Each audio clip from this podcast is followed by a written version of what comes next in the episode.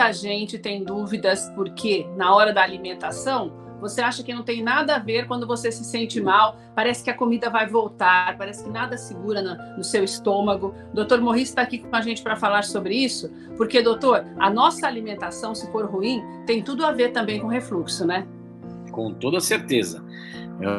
O grande tripé do refluxo tá uh, um dos pilares, um, um dos, do, dos tripés do refluxo é a alimentação. Se você não tiver uma alimentação correta, você com certeza vai ter refluxo. O que é uma alimentação inadequada, doutor, que abre as portas mesmo para que nós tenhamos o refluxo? O que a gente pode dizer que faz mal uh, e propicia o refluxo em certas pessoas são principalmente gorduras, frituras, café, chocolate. Café, doutor? Sim, a cafeína. E não somente o café, os chás pretos, que têm um grande teor de cafeína, e as bebidas também que têm cafeína também causam um relaxamento do esfíncter inferior do esôfago e propiciam o refluxo. Então, eu, eu, são, são coisas que eu tenho que, que consumir mo, muito moderadamente. Por exemplo, eu te falei do café porque eu gosto muito de café. O excesso de café pode fazer com que eu tenha um problema passe a ter refluxo, doutor? Se você for uma pessoa que não tem a propensão a ter o refluxo, provavelmente não. Mas com um, uma pessoa que esteja se alimentando mal com os demais alimentos propiciadores do refluxo, um excesso de peso e ansiedade, nervosismo e não tomar as medidas comportamentais uh, evitar beber água com as refeições, evitar beber líquidos com as refeições, deitar-se logo depois das refeições, tudo isso sim pode propiciar, sim. Doutor, quais são os sintomas do refluxo? Eu falei aquela sensação que muitas pessoas falam que sentem mesmo de parece que a comida vai voltar. Essa é uma das sensações? Isso é uma das sensações. Nós temos os sintomas típicos do refluxo, que é queimação, azia, o alimento que sobe até a garganta, uma sensação de bola na garganta, que a gente chama de globos faríngeos, e uma dor bem aqui no ossinho, na boca do estômago. Esses são sintomas típicos. E os sintomas atípicos são, de vez em quando, dor no peito, que pode simular até uma, um infarto, uh, tosse crônica, pneumonia, pigarro na garganta, rouquidão e alteração na voz, principalmente quem trabalha com a voz. Doutor, o excesso também de comida à noite é verdade que pode causar refluxo? Sim. Que a pessoa que tem essa propensão deve comer depois das 6 horas da tarde? Não é que não deve comer depois das 6 horas da tarde. Ela deve se alimentar de alimentos uh, mais leves uh, e evitar que sejam próximo ao tempo de dormir. Tem que levar pelo menos duas horas antes de se deitar.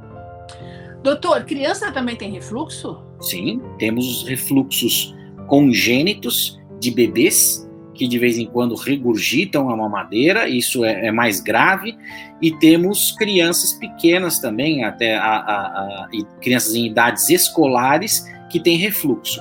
Hoje, com, com com cada vez mais a gente se alimentando de junk food, essas alimentações é, cada vez mais errôneas, a gente acaba uh, tendo o refluxo na adolescência muito mais presente do que 20 a 30 anos atrás. Como é que eu identifico na criança? Por exemplo, você falou do recém-nascido. Recém-nascido não reclama. Então, como é que eu faço? Por exemplo, muitas mães ficam com a criança depois que a criança é amamentada, porque fala que não pode deixar a criança deitada na hora de arrotar. Isso tem alguma coisa a ver com o sintoma de refluxo ou não? A gente tem a regurgitação nas crianças, nos, nos bebês pequenos. Quando ele está amamentando, ele é. É, acaba tendo a regurgitação, que é aquele vômito rápido. Durante a amamentação. Durante ou logo depois da amamentação. Tá. Por isso é importante uh, ter esse tempo da criança no colo para que ela arrote, né? Que vulgarmente, uh, desculpa, vulgarmente, não, popularmente, usei a palavra errada, uh, se fala, então deixa ela rotar, e aí, conforme a mãe vai vendo se essa criança regurgita muito frequentemente, precisa é, ter a avaliação do pediatra para ver se ela é uma, uma criança com uma possível, uh, com possível refluxo grave que necessita de uma avaliação do cirurgião pediátrico ou não. você falou algo muito importante que é essa má alimentação, principalmente entre as crianças e os adolescentes. Se eu consigo controlar essa alimentação do meu filho, o risco dele ter uh, o refluxo é menor nessa idade? Sim, sim. Eu, eu uh, o que eu sempre falo para os meus pacientes mais adolescentes, eles precisam se familiarizar com os alimentos. Eu acho que ele precisa cada vez mais se comunicar com nutricionistas, com, com ter o conhecimento das cadeias alimentares, do que é a alimentação correta e saber que ele pode ter dias de gala, dias que ele abusa da alimentação, mas ele precisa ter dias que, também que ele se alimente corretamente. E não é só se alimentar corretamente, é ter os períodos corretos de alimentação, evitar muito tempo uh, em jejum, evitar fazer refeições com volumes muito grandes, evitar estar tá sempre com chiclete, goma na boca de estômago vazio. Então tem todo, todo uma, uma, uma reeducação ou uma educação. Reeducação faríamos em nós que já somos um pouco com uma idade um pouco mais uh, avançada. Mas e a gente é difícil, né, doutor? Mas é mais fácil fazer a educação você pegar com a criança de 15, 16 anos e educá-la a se alimentar corretamente, do que fazer as pessoas a, a, a se reeducarem na, na, cadeia alimentar. O doutor, e refrigerante faz mal? Ajuda? Na... Ajuda a ficar pior, vamos dizer assim? O refrigerante, primeiro, ele é uma bebida gasosa. Esta bebida gasosa, este gás, ele tem que sair por algum lugar. É mais fácil ele sair pela boca do que sair por baixo para passar por todo o intestino. Então, é, ele favorece a, a, abertura do esfíncter e favorece ao refluxo. Fora dele ter cafeína e fora de ser uma bebida açucarada também. E doutor, existem alguns tratamentos específicos que não essa, apenas essa reeducação alimentar? É, em alguns casos mais graves, a pessoa realmente começa a, se, a ficar mais debilitada e precisa até de medicação ou não chega tanto? Sim, é, é, é, na grande maioria dos casos sintomáticos em que a, a, pessoa acaba tendo muita queimação, azia, tosse, você precisa tratar com, com medicações específicas é, para o refluxo. E é muito comum precisar. Agora, se eu não cuido, um problema desse, na verdade, ele é totalmente estomacal, né, doutor? Porque você falou que até a dor ela é mais localizada. Eu, isso pode me gerar um câncer no estômago, por exemplo? O problema ele é estomacal e esofagiano, porque ele está na transição do esôfago com o estômago, que é bem na região aonde é o corte entre o tórax e o abdômen. Tá. Então ele é um problema de transição. Quando o refluxo, ele o ácido que está no estômago, ele queima muito o esôfago por anos consecutivos, pode vir a transformar as células esofagianas em células doentes e sim pode gerar um câncer de esôfago, que a gente chama que a evolução é o esôfago de Barrett e depois adenocarcinoma de esôfago. Sim, refluxo causa câncer. Que é que, que tem sido cada vez mais comum os registros de câncer no esôfago, né, doutor? Sim, hoje, com, com, com, a evolução cada vez mais, com a evolução dos métodos diagnósticos, a gente diagnostica mais porque nós temos mais métodos diagnósticos. A gente cada vez mais está vendo câncer de esôfago devido ao refluxo. Agora, por isso que é tão importante a prevenção, né, doutor? Se a gente for Sem pensar bem, essa, o refluxo é algo, pelo que você está explicando para a gente, é algo de uma maneira tão fácil para prevenir, né, doutor? É muito fácil. Você pode prevenir ele. É, é, mudan mudanças comportamentais, mudanças alimentares, em casos de pacientes que necessitam é, de tratamento farmacológico, o, o, tratamento farmacológico é de fácil acesso, é dado na rede pública, é, não é caro e ele previne muito bem toda essa evolução para o câncer. Doutor, e em alguns casos precisa fazer cirurgia?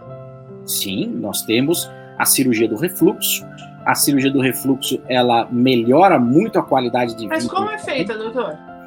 Nós temos a, a cirurgia do refluxo por cirurgia aberta, mas, é, é, cada vez mais operamos por videolaparoscopia ou por cirurgia robótica, que são apenas, apenas aqueles furinhos no abdômen, onde a gente fecha o defeito herniário, dá um ponto no defeito herniário e cria uma válvula anti-refluxo com o próprio estômago do paciente. É uma cirurgia que resolve o refluxo e os pacientes têm uma qualidade de vida muito melhor. Agora, doutor, eu não entendi. Por exemplo, essa cirurgia O que, que ela faz para que eu não tenha mais o refluxo? Na hora que eu me alimento, o alimento, vamos dizer de uma maneira leiga, cai melhor no estômago? É isso? O, o alimento, quando ele passa pela boca, você tritura ah. ele e ele vai descendo pelo esôfago. O esôfago vai fazendo uma contração tá. até ele chegar na transição do esôfago com o estômago. Que é na boca do estômago. na boca fala. do estômago, que a gente certo. fala. E ali existe uma válvula que a gente chama de esfíncter inferior do esôfago. Tá. As pessoas que têm o um refluxo têm esta válvula frouxa. Ah, entendi. Tem esta válvula frouxa que é a hérnia de hiato. O que, que nós fazemos? Nós corrigimos essa hérnia de hiato e apertamos este esfíncter para que o ácido e o alimento que está dentro do estômago não suba. Entendi. Só o alimento desça. Doutor, pessoas que fazem cirurgia de redução do estômago são mais propensas a ter esse tipo de problema? depende da técnica que foi usada na cirurgia da redução do estômago. A gente tem dois tipos mais comuns de cirurgia do estômago, que é a cirurgia de sleeve, que é a gastrectomia vertical. Esta cirurgia dá mais refluxo. Agora, o bypass é uma cirurgia que não dá refluxo, ela trata o refluxo. Então, eu também preciso tomar cuidado na hora de um procedimento como esse, né, doutor? Quando você é obeso, você precisa muito ser muito bem investigado pelo seu uh, médico para ele saber se você é portadora de refluxo ou não, porque daí vai mudar a indicação da técnica cirúrgica. Essa cirurgia de alto risco, doutor, a cirurgia para correção mesmo do refluxo? É uma cirurgia de média complexidade, é uma cirurgia que, da grande maioria das vezes, não tem risco praticamente nenhum. Dependendo do paciente, quando o paciente tiver mais comorbidades, mais doenças crônicas, maior o risco dele. Mas na grande maioria dos pacientes jovens é uma cirurgia de média complexidade. E a recuperação, doutor? É um dia de internação, interna, opera, vai embora no outro dia andando, caminhando, praticamente sem dor. O chato é a dieta. 15 dias vai ficar só na sopa, água de coco, Gatorade, chá, gelatina, só líquido. 200 ml, 4, 5 vezes por dia. E depois mais 15 dias na dieta é, pastosa e depois mais 15 dias na dieta picadinha. A gente fala que são as três fases: dieta da colher, que é só comer colher, dieta do garfo, que pode amassar no garfo, e dieta da faca, que tem que picar na ponta da faca. São depois de 45 dias que volta a comer normal. E é bom lembrar que líquido não significa leite condensado, né, doutor? Não, não significa favor, nem, refrigerante. Nem cerveja. Não é verdade? Porque a mesma coisa da cirurgia de redução de estômago, quando nós falamos sobre isso, a pessoa fala assim: não, mas eu posso tomar todo o líquido. Não é verdade. Tudo isso também tem que ser muito bem falado, que é para não arrumarmos nenhuma desculpa, né, doutor? Sem dúvida nenhuma. E aí a importância do profissional, do, do nutricionista nesta fase, que vai explicar toda a dieta que deve ser seguida. E do bom senso da gente também, né, doutor? Lógico. doutor, obrigada, viu? Obrigada pela tua entrevista, obrigada pelas explicações. É muito importante que você já ative as notificações aqui do nosso canal para que você possa também acompanhar tudo, todos os nossos médicos, todas as nossas entrevistas e tem os contatos do doutor aqui na tela também para você saber um pouquinho mais sobre ele. Doutor, obrigada mesmo. Muito obrigado.